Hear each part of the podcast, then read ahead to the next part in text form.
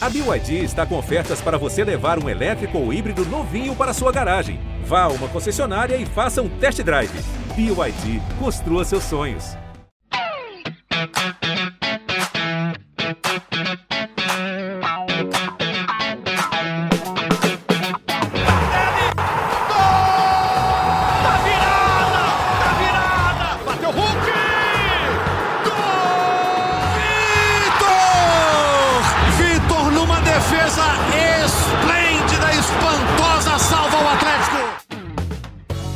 Bom dia, muito boa tarde, muito boa noite. Está começando mais uma edição do GE Atlético. Sete vitórias, seis empates, seis derrotas. Acabou o primeiro turno do Campeonato Brasileiro para o Galo. O segundo vai ser melhor? Está começando o seu podcast do Galo na Globo. O Atlético derrotou o Bahia por 1 a 0 no Mineirão. Segunda vitória seguida do Atlético no Campeonato Brasileiro.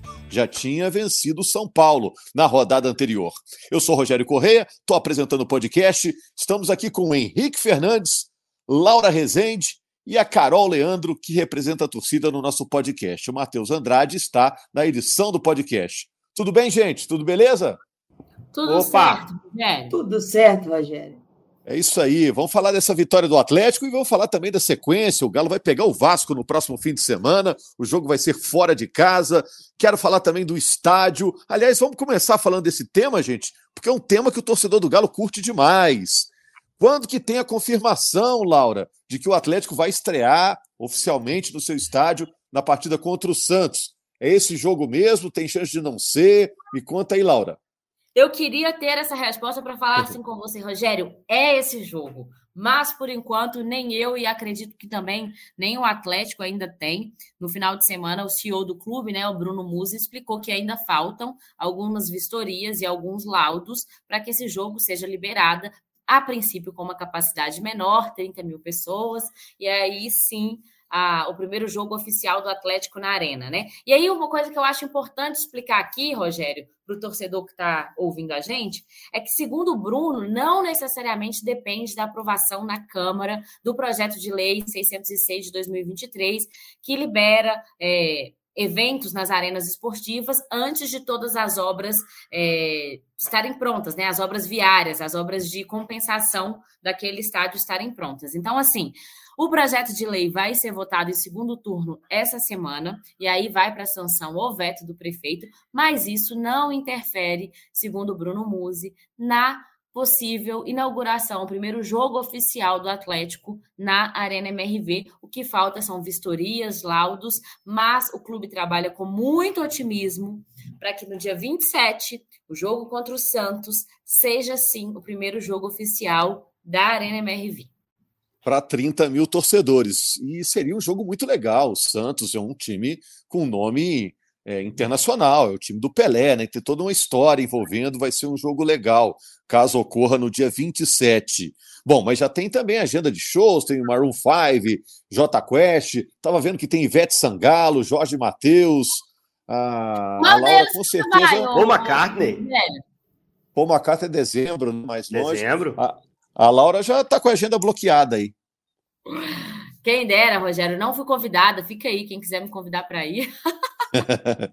é isso aí. Mas vamos falar então do estádio, gente. Vamos falar do estádio, é uma das perguntas. Eu queria saber dos nossos amigos aqui se o estádio vai ajudar o Atlético a render mais no segundo turno. Agora restou o segundo turno do campeonato. Outras perguntas para você também, torcedor que está acompanhando o podcast. O Atlético pode melhorar onde? Onde o Filipão pode tirar mais do time? Outra coisa, o Felipão disse que o Atlético tinha 20 decisões do campeonato pela frente. Agora são 19, depois do jogo contra o Bahia. O Atlético está jogando com esse espírito competitivo, com esse entusiasmo todo? Bom, e então, eu quero ver de vocês o que, que a gente pode falar desse novo Galo. O Galo vem com duas vitórias seguidas no Campeonato Brasileiro, apesar disso, está no meio da tabela de classificação. Mas você acha, Henrique, que pelo menos em relação ao Campeonato Brasileiro, o Galo, depois dessa segunda vitória, já começou vida nova? Ah, primeiro, um abraço a todos. Eu acho que sim, cara. Eu acho que no Campeonato Brasileiro a gente tem que olhar como, como algo positivo essas duas vitórias. É lógico que sim, né? O time estava se aproximando perigosamente de zona de rebaixamento. E aí consegue seis pontos que o recolocam de novo, olhando para o seu objetivo hoje mais palpável. Tempo tem, matematicamente é possível atacar o título ainda, mas hoje o objetivo palpável é a vaga direta na Libertadores. E é uma disputa que o Galo, o Galo tem que focar, e, e sem dúvida é esse o objetivo nesse momento. Você tem o Fluminense lá com 31 pontos, o Atlético agora tem 27. Né? Ele encostou de novo no G4, ainda não está uma rodada, e esse G4 pode ficar um pouquinho mais largo, porque o Palmeiras ainda joga, Bragantino ainda joga, a gente está gravando na segunda-feira, mas eu já voltei a olhar para frente, para cima, quando analiso o momento do Galo. E se a gente quiser ampliar um pouquinho o que tem de positivo para tirar, apesar de ter sido uma vitória contra o Bahia, com sua dose de sofrimento, né, eu acho que não foi uma vitória tranquila e o Galo no segundo tempo se esforçou para deixar ela ainda mais sofrida, né? Porque teve algumas bolas para matar o jogo e não matou. É, se você quiser ampliar um pouco mais, é o terceiro jogo seguido sem sofrer gol desse time. Com o Filipão, isso não tinha acontecido, pelo contrário, o time, até essa sequência, só tinha ficado um jogo com o Filipão sem sofrer gol, que foi contra o Goiás, aquele 0 a 0 muito chato, na noite de segunda-feira, dia 8 de julho, né? Dia 17 de junho, melhor dizendo. É... De lá em diante, o time, em todos os outros jogos, o Filipão tinha sofrido pelo menos um gol. A outra vez que o time ficou três jogos seguidos sem sofrer gol foi com o Cudê, 4 a 0 no Cuiabá, 2 a 0 no Inter pelo Brasileiro e 2 a 0 no Corinthians, jogo de ida da Copa do Brasil. Então também tem um número positivo para a defesa é, ostentar nesse momento. Sofreu nos três jogos, né? Contra São Paulo, contra Palmeiras e Bahia, teve momentos de dificuldade. E teve momentos de resposta da defesa. Mesmo diante dessa dificuldade, a defesa não foi vazada. Então seria um ponto a mais positivo para a gente trazer dessa sequência. Eu acho que ainda pode render mais. O primeiro tempo não foi bom no Mineirão. É, o segundo tempo foi bem melhor na minha avaliação mas a gente tem que. Tem momento, Rogério, que a gente acompanha esperando desempenho atrelado a resultado. Para esse momento, o resultado servia, né? Para quebrar a sequência ruim naquele jogo contra o São Paulo e para dar uma resposta depois da eliminação de quarta nesse jogo contra o Bahia. Se não tivesse conseguido vencer essa partida, Rogério, a gente ia voltar para aquele espiral negativo. O Filipão estava até mais aliviado na coletiva, você percebeu isso também? Também, Muito. É. Muito mais aliviado, mais até do que depois daquela partida contra o São Paulo, na minha opinião. Eu anotei aqui o que a Carol Leandro disse na voz da torcida. Era dia de juntar os cacos. Então, Carol, juntou? Tá, juntou, juntou. Era. O Henrique destacou bem, Rogério. Depois que você toma um baque com uma eliminação, a vitória seguinte ela é muito importante. E era uma vitória em casa. Eu acho que o Filipão não teve essa mesma sensação contra o São Paulo, porque contra o São Paulo era um jogo que estava ofuscado pela próxima decisão que estava batendo na porta, e era um jogo fora de casa. Um jogo em casa, depois de tanto tempo sem vencer, é, dentro, dentro do Mineirão. E ainda depois de uma eliminação, era muito importante que o Galo vencesse para para ter essa retomada, para ter essa virada de foco para o Brasileirão e não ficar tão mais difícil. A diferença de pontos é até pequena para quem está na nossa frente. Tirando o Botafogo, ninguém disparou nesse campeonato. Não tem um segundo colocado que está lá brigando com o Botafogo. O G4 não está tão descolado quanto estava nos anos anteriores. Mas o problema maior para a gente vislumbrar essa classificação é mais os resultados, né? A sequência negativa do Galo foi muito grande. E um campeonato está tão embolado, você vê quantas, quantas rodadas o Galo ficou do Campeonato Brasileiro sem ganhar, e mesmo assim, com duas vitórias em sequência, ele volta a colar. E ainda tem um jogo contra o Vasco e depois contra o Santos, e aí sim ele pode se colocar ali ou já dentro da fase de classificação, ou até muito perto, uma rodada apenas. Então, essa vitória ela foi fundamental para levantar a cabeça, esquecer a Libertadores e, e olhar para frente e acreditar que dá para dá jogar, dá para jogar esse campeonato vencendo os jogos em casa, principalmente, buscando alguns pontos fora, fora e dá para ir para Libertadores, que agora passou a ser o nosso objetivo.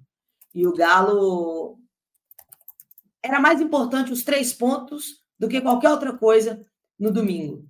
Mas o segundo tempo ainda mostrou algum, alguma criação a mais do que a gente teve. O primeiro tempo foi sofrível, sofrível. O primeiro tempo foi bem ruim. Agora, no segundo tempo, o Galo falou o seguinte: ó, quando eu preciso de buscar essa vitória, eu tenho essa condição. Então, eu também estou igual o Henrique, eu começo a olhar para frente, olhar para o G4, mirar objetivos para isso e ganhar dentro de casa é fundamental quando você quer uma boa colocação no Campeonato Brasileiro. Então, o caminho do Galo está.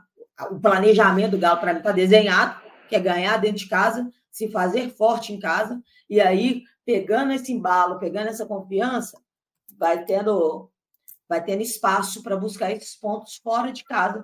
E aí, está lado a lado com a torcida, é muito importante. O estádio também vai ser muito importante, porque essa vibe nova que a Arena traz para a gente também vai fazer parte dessa sinergia e a gente precisa caminhar junto para ano que vem poder jogar na nossa casa a Libertadores.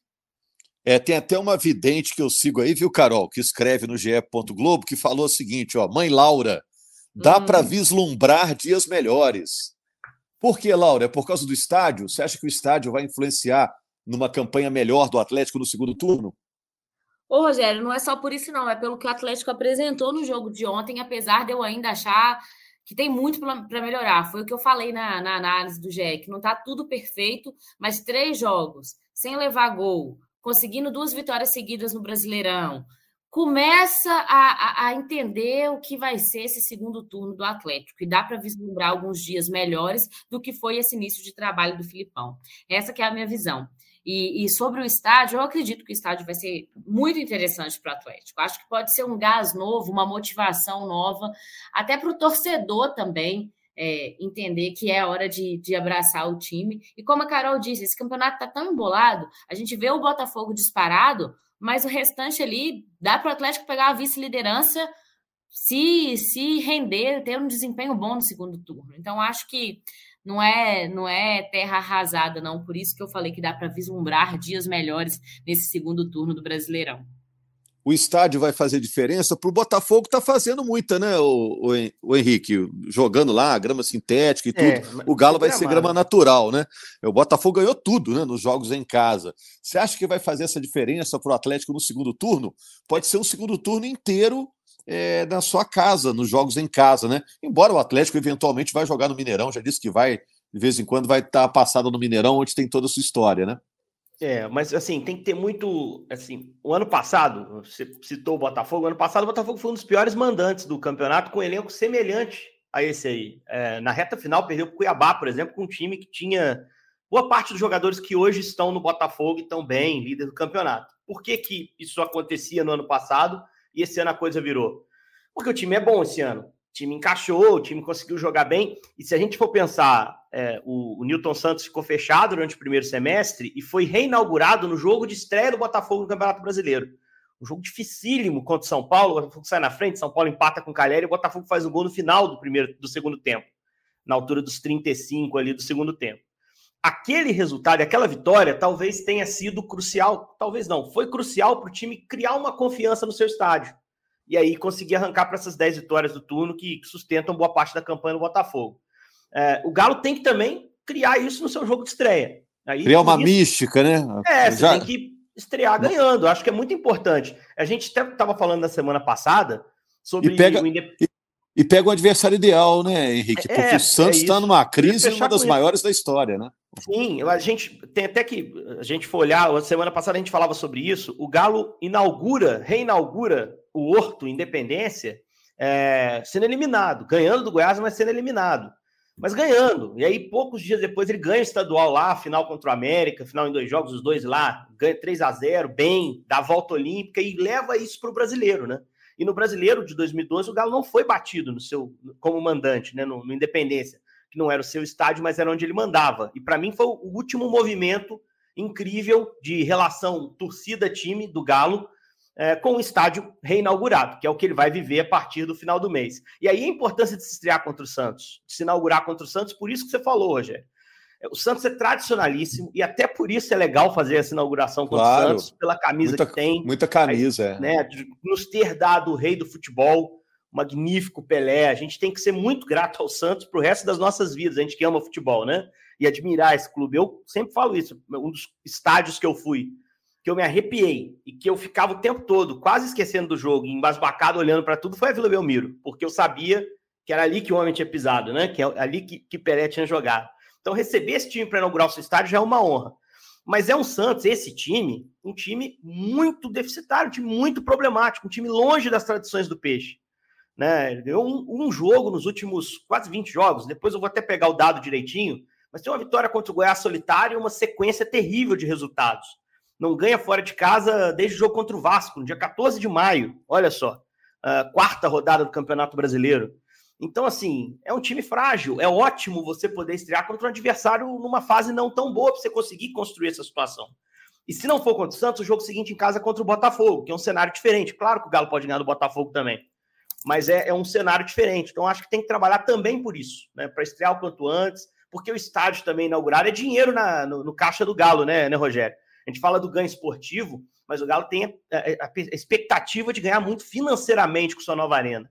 Nesses shows, no match day, como eles chamam, né, que é o lucro no dia do jogo, que passa por estacionamento, por lanchonete, pelo próprio preço do ingresso, que o Atlético vai ter muito mais gerência sobre isso agora. Você não tem que pagar uma cota, você não tem que dividir com ninguém, não tem aluguel para pagar, né? Você vai, vai receber a torcida, vai pegar tudo que você receber naquele jogo, vai gastar uma parte com a manutenção do estádio, que evidentemente é responsabilidade do clube, e o resto é seu, cara. Para o Flamengo hoje, por exemplo, que é uma referência financeira, a gente olha muito para dinheiro de TV, alguns olham para venda de jogador, mas o Flamengo sustenta muito do seu custo operacional, até salarial de jogadores, ao match day. Cobra o salário, o ingresso um pouco mais caro, bota 60 mil pessoas lá. Cada jogo do Flamengo é muito dinheiro que entra. Então o Galo também tem que inaugurar o quanto antes, pensando nesse faturamento, seja contra o Santos, que é a próxima oportunidade. É, o Atlético realmente vai movimentar a sua arena, é uma arena fantástica essa arena MRV para 46 mil torcedores. Nesse jogo contra o Santos, deve ser liberada uma capacidade para 30 mil, aos pouquinhos ela vai se adaptando à arena para receber grandes públicos. Mas vamos falar da realidade atual, voltando para o jogo contra o Bahia, Carol. O Felipão disse que a pressão não está afetando o Paulinho. Perguntaram para ele na coletiva, e essa pressão em cima do Paulinho, que fez o gol da vitória, né? Saiu um pouco mais aliviado depois das cobranças no meio da semana. O que, que sentiu do Paulinho no jogo? O que, que sentiu do time, onde o Galo ainda pode melhorar? Visando também daqui a pouquinho a estreia na sua arena, no seu estádio próprio. Rogério, falando do Paulinho especificamente, é, no primeiro tempo, eu, eu até comentei com as pessoas que estavam próximas de mim que ele me parecia muito afobado para fazer um gol e, e acredito eu que era para tentar essa tentar se redimir, né? A torcida mais incentivou o Paulinho ou mais cobrou? Lá, você que estava lá no estádio acompanhando? Já durante o jogo, é, foi basicamente incentivo. Na substituição dele, teve vaia, uma vaia mista com alguns aplausos, mas a vaia ela sempre vai fazer mais barulho, né? Quando quando está no estádio. Então, deu para se escutar uma vaia para ele na substituição. O que eu não entendi é porque o Filipão foi substituir ele, faltando um minuto. Acredito que o Filipão achava que ele seria que ele sairia aplaudido. Isso ia ser Isso. bom para ele e aí acabou saindo pela, pela culatra. Mas durante o jogo foi mais de apoio, né? A reação quando perdeu aqueles dois gols foi aquela reação de estádio, aquele uh, de, chance perdida. No final do jogo, sim, aí teve a vaia. É, eu, eu espero que essa, que essa parte afobada que eu senti no primeiro tempo não tenha sido especificamente por causa dessa redenção que ele vai buscar com a torcida, e sim porque o time do Galo precisava muito daquela vitória. Mas eu também vi o Hulk procurando muito o Paulinho. Teve um lance que era claramente um lance de finalização, e o Hulk tentou achar um passe para ele no primeiro tempo.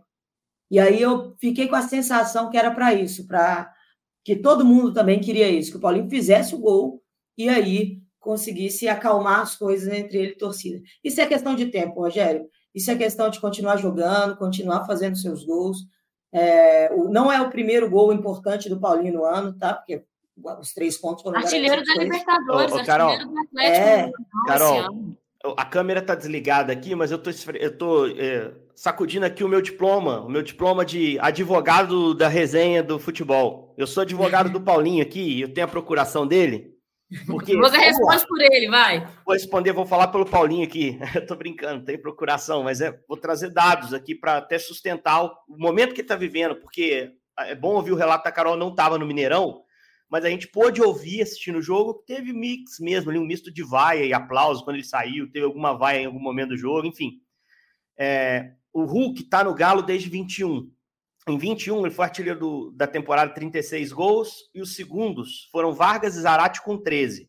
Em 22, o Hulk bateu 29 gols, de novo artilheiro da temporada, e o segundo foi Eduardo Sacha, com 12.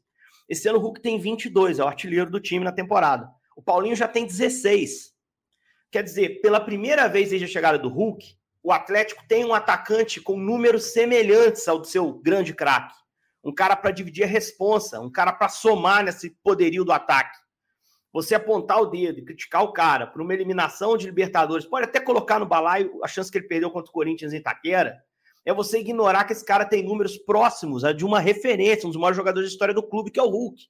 Eu, eu acho que hoje são seis gols de diferença. É possível até imaginar o Paulinho passando o Hulk, fechando o ano como principal artilheiro. Porque, por mais que ele perca algumas chances, ele faz muitos gols. E como a Carol disse, gols importantes. Você vai apontar o dedo pelo gol que ele perdeu lá no Allianz Parque. Você não pode esquecer que ele ajudou muito o Atlético a chegar até aquele jogo. Que talvez sem ele o Atlético não tivesse chegado. Então, assim, se, quando você analisa um, um, você pode escolher a forma de enxergar um jogador. Você pode analisar ele por uma fração de segundo, que é um gol perdido, e que eu tenho certeza que o Paulinho se massacra muito mais que qualquer torcedor, ou analisar o trabalho dele numa sequência de partidas. Eu acho que, com relação a isso, não tem argumento. O Paulinho é o melhor atacante que o Hulk teve ao lado dele jogando pelo Atlético, em números principalmente. E é um cara é, eu... que, que tem que ser apoiado nesse momento de dificuldade, na minha opinião. E só o fato do Hulk também, destaque do time, confiar na bola do Paulinho também ajuda demais, eles dialogam muito bem. O Felipão falou algo parecido, viu, Henrique? Devolvendo a bola ali para a Carol, o Felipão disse: ó, o Paulinho, se ele fizesse todas as oportunidades que ele tivesse de marcar, ele seria um, um gênio. O melhor é, jogador do mundo. Ele é, o melhor é, jogador do mundo. Ele, assim, ele disse assim: ele é um ótimo jogador, vai, vai marcar. Citou que ele fez gol contra o Flamengo também, de, de vez em quando vai isso. perder, mas continua sendo um ótimo jogador. Né? E aí, eu acho que é isso que a gente tem que lembrar, Rogério. É, os lances decisivos, eles marcam, eles ficam na memória, mas agora que já está eliminado, não está? Vou olhar para frente e confiar nisso. Ontem podia ter feito falta os gols perdidos, mas eu acho que acaba virando uma perseguição. Se a gente olha para o jogo de ontem e fala dos gols perdidos só do Paulinho. Ontem a gente teve, sei lá, uns, uns outros três chutes, por exemplo, do Pavão. Uma boa do Edenilson, uma boa do tá Edenilson, tá, né? Arrancando é, que, da direita. E que está fazendo o outro lado, que a gente sempre escutou muito o pessoal falar, ah, o Pavão gosta de jogar na esquerda, não sei o quê. E aí, eu não quero falar isso falando que tem que criticar o Pavão. Eu estou querendo dizer que se a gente for olhar para cada lance individual de um atacante perder gol para criticar ele, vai ficar complicado da gente achar alguém, né? O Hulk, que é o Hulk, gente, que é um dos maiores da história do Galo, que é artilheiro todo ano. O Hulk também teve algum, alguns lances de perder gols que nos fizeram falta. Isso vai acontecer no futebol. Nenhum goleiro vai pegar todas as bolas e nenhum atacante vai fazer todos os gols com certeza, eu espero que o Paulinho evolua e que ano que vem, na classificação, na, no mata-mata da Libertadores, ele possa fazer um gol que nos classifique. A gente tem que pensar que o Paulinho também é um patrimônio do clube e a gente tem que cuidar dele nesse sentido. Não dá para queimar e achar que não serve mais por causa das chances perdidas. Muito pelo contrário, eu prefiro acreditar que vai evoluir e cada vez vai marcar mais gols e vai ser mais importante para o Galo. Eu acho que ele é a dupla a dupla mais entrosada com o Hulk nesse troca-troca de gol e assistência. O Hulk com ao lado do Keno, por exemplo, fez uma boa dupla. O Diego Costa, apesar do pouco tempo, também foi uma boa dupla dele, mas em números é indiscutível. O Paulinho e o Hulk se encontram em campo. E isso faz do Galo um time mais forte. Então a gente precisa do Paulinho bem. E eu espero que esse gol tire do Paulinho esse peso da culpa que ele mesmo se colocou, é, e que também veio por outras, por outras partes, mas antes do, de sair do campo ele já estava falando disso, porque quanto mais tempo ele carregar isso, mais difícil fica para ele para seguir bem e seguir fazendo gols. Agora é, é, buscar os objetivos no brasileiro. Eu lembro que quando o Paulinho chegou, ele falou que um grande desejo que ele tinha era de fazer o primeiro gol na arena. Se faz, pode ser também uma coisa que mude. Vira mais do que ídolo, né? Muda a É, chave. agora, Tá na- vai estar na história lá, o primeiro gol da Arena, Paulinho. imagina Exatamente. esse primeiro jogo, hein, gente? Nesse sentido, hein? Todo mundo. Eu acho que todo aí. mundo vai querer fazer o primeiro gol. Vai ser difícil até ah, imaginar o. Eu também tive a mesma sensação que o Hulk estava querendo ajudar o Paulinho a, a fazer as pazes ali. Ele Com... teve duas chances muito claras do Hulk que ele podia Não. finalizar pro gol e ele procurou o Paulinho. E a bola do gol do Paulinho é do Hulk, né? Um tapa É, de primeira muito bem dado, inclusive. Aí você acha que você vai concordar comigo que é um momento é, em que os dois se aproximam mais, tabelam por dentro, não fica um, um jogando muito distante do outro, que a gente estava vendo Perfeito, isso nas últimas, Perfeito. nas últimas partidas. E aí sai ali. O lance começa com o Paulinho. Paulinho entrega a bola para o Igor Gomes, Igor Gomes, Hulk, Hulk, Paulinho. E Perfeito, aí, é- é e aí, o que eu falo de vislumbrar dias melhores é de, enfim, é, o time do Atlético começar a entender taticamente como o Filipão gosta, mas também se adaptar ao que é o time do Atlético que rendia com o Cudê antes. Que é aqueles números que, que o Henrique até trouxe para a gente no último podcast, falando dos números do ataque do Atlético como um todo, não só do Paulinho, não só do Hulk, mas do Pavão e de como há uma queda de rendimento grande com a chegada do Filipão. Ô, Laura, é, só para a gente ir fechando aqui, já estamos terminando. Eu também fiquei atento às notas do GE, as notas que os torcedores deram para os jogadores, né? Os torcedores curtiram principalmente o torcedores Batalha. foram- eles foram é, Ah. mais críticos que o GE ou menos críticos que o GE, Rogério? Ah, eu acho que o, Notinha do acho- GE e a notinha do torcedor. O torcedor que- pegou pesado, viu?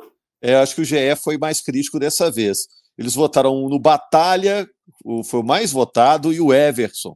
Aliás, completou 200 jogos, o Everson foi muito bem mais uma vez. Mas o que, que te chamou a atenção, só para a gente terminar, Laura? Na entrevista do Felipão, para a gente fechar por hoje.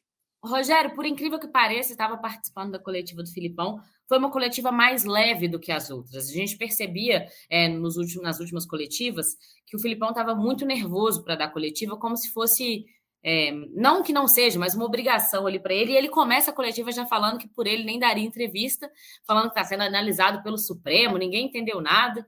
Voltei nessa resposta depois. Ele está muito chateado e incomodado com o julgamento do STJ dele. Foi mais uma vez é, punido no artigo 258, que, tem a, que fala sobre desrespeitar e reclamar sobre a arbi- a arbitragem. e aí, ser deixando claro que a bronca dele não era com o Supremo, era com o Tribunal de Era com- Justiça, né? Exatamente. Vou- Ele falou Supremo até brincando, né? Eu imaginei assim, não, que tá. Que, é evidente que esse assunto não vai chegar ao Supremo Tribunal Federal, mas assim, ele brincou com isso, né? Que, ah, estão exagerando em cima do que eu falo.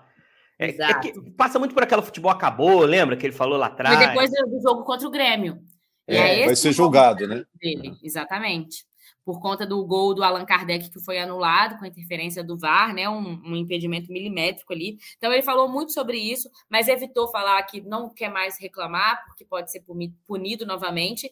E a pergunta do que o Filipão vai fazer no Dia dos Pais, né? Acho que para descontrair ali no final, é a pergunta da Thaís, até nossa colega, e, e ela falando que, perguntando o que, que ele ia fazer no Dia dos Pais, e ele falando ah, eu hoje pela primeira vez vou conseguir ir no restaurante, né? Beber uma cervejinha, tomar um vinho. Desacostumei a ganhar. Acho que o clima está um pouquinho mais leve depois dessas duas vitórias no brasileiro. Tem a eliminação no meio, mas acho que essa eliminação doeu muito mais no jogo de ida do que no jogo de volta. É, Acho que a Carol, como torcedora, concorda comigo que o jogo da ida, o jogo do Mineirão, foi muito mais dolorido do que a eliminação em si na última quarta-feira. Eu acho que o Filipão deu uma entrevista bem mais leve, viu, Rogério? É isso aí. E o Felipão dirige o leve. time contra o Vasco. Jogo de manhã, né, Henrique? Próximo domingo. É, é de manhã de novo. Com é público, legal. hein? Isso, Com é até legal a gente público. tocar nesse É. assunto aí. O, o Vasco tá querendo levar esse jogo pro Maracanã, né, Rogério? É, o jogo vai ser em São Januário, tá marcado para São Januário. O Atlético tem o Vasco tem um limite de cinco dias, se não me engano, para fazer essa troca. Então, ao longo dessa semana ainda tem a chance de trocar, porque é na mesma praça. Quando é na mesma praça, tem cinco dias para trocar. É, e tá trabalhando para levar esse jogo para o Maracanã, mas tem que se definir isso hoje ou amanhã. É, mas o que, que tá pegando? O Maracanã tá sob gestão de Flamengo e Fluminense, né? Uma gestão compartilhada. O Vasco várias vezes tenta jogar no estádio, esses clubes não entram em acordo. É, a alegação é principalmente qualidade de gramado, né? Eles, ah, o Flamengo e o Fluminense alegam tem preocupação em relação ao gramado. É, e, e, muitas vezes não liberam o estádio para que o Vasco jogue. Mas o interesse do Vasco é jogar no Maracanã e vai trabalhar para isso. O jogo está marcado para São Januário, mas eles vão trabalhar para isso. O jogo no domingo, o, o, Fluminense joga no Maracanã nessa rodada, inclusive contra o América, no sábado às seis e meia da noite. Então é possível, né? Você vai ter um intervalo ali, mas é, é uma possibilidade que, que o Atlético tem que estar atento, não só por questão logística, mas porque muda o clima do jogo, né? É, você levar esse jogo para o Maracanã, evidentemente você vai ter muito mais Vascaíno lá. O Vasco ainda joga na rodada, a gente está gravando na segunda-feira, o Vasco está em Bragança Paulista para jogar com o Bragantino.